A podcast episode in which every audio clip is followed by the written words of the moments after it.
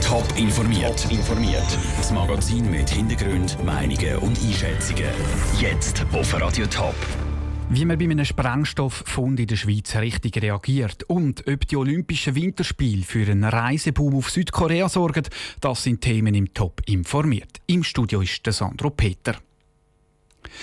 Fast 70 Kilo Sprengstoff, 100 Sprengkapseln und 80 Meter Zündschnur. Das alles ist in einem Stallsachs im Kanton St. Gallen entdeckt worden. Und zwar nur durch Zufall. Der Sturm Burglind hat den Stall zerstört und bei den Aufraumarbeiten hat der Besitzer den Sprengstoff gefunden. Der ist wahrscheinlich noch von seinem Großvater dort gelagert worden. Sprengstoff die lagern ist früher nämlich erlaubt und ist darum kein Einzelfall wie man muss reagieren muss, wenn man selber noch Sprengstoff die hat, im Beitrag von Andrea Nützli. Früher haben die Bauern und Förster Sprengstoff gebraucht, zum Beispiel zum Baumwurzeln sprengen. Es hat darum auch keine speziellen Vorschriften gegeben, zum Sprengstoff die lagern. Seit 1980 gelten aber andere Regeln, sagt Gian Andrea Rezzoli von der Kantonspolizei St. Gallen. Heute ist das alles anders. Mit der Inkraftsetzung vom Sprengstoffgesetz 1980 gelten da ganz strenge Vorschriften.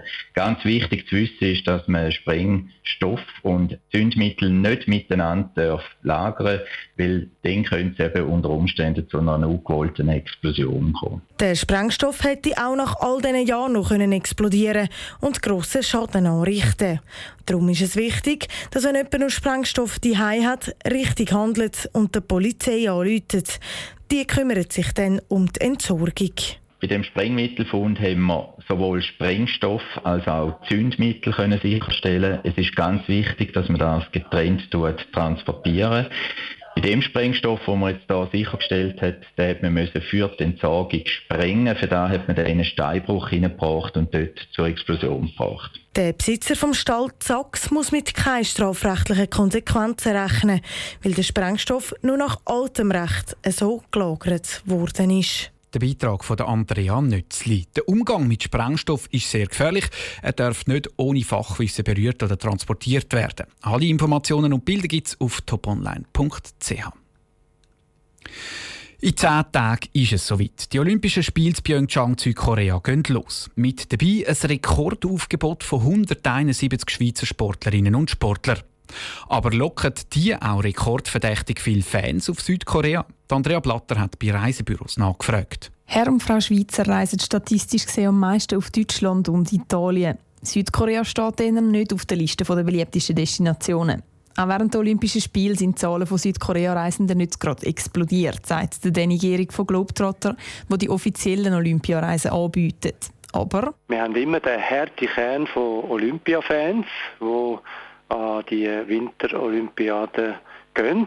Dann sind natürlich die Angehörigen von den Athleten, also es kommen wieder ein paar hundert Fans zusammen. Und die müssen sich Südkorea auf frostige Temperaturen von aktuell um die minus 20 Grad und hohen Schnee einstellen.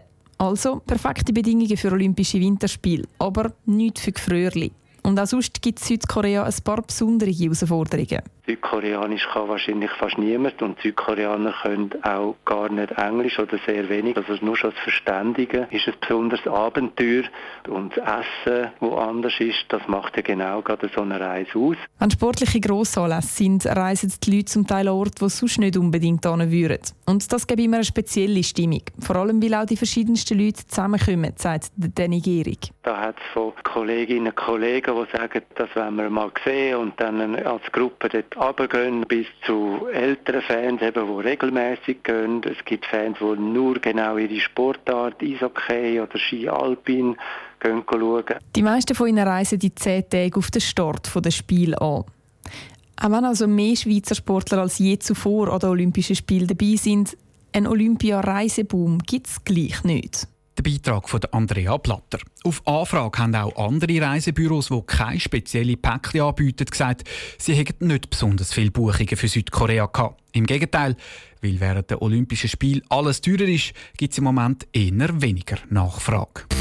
Top informiert, auch als Podcast. Mehr Informationen gibt es auf toponline.ch.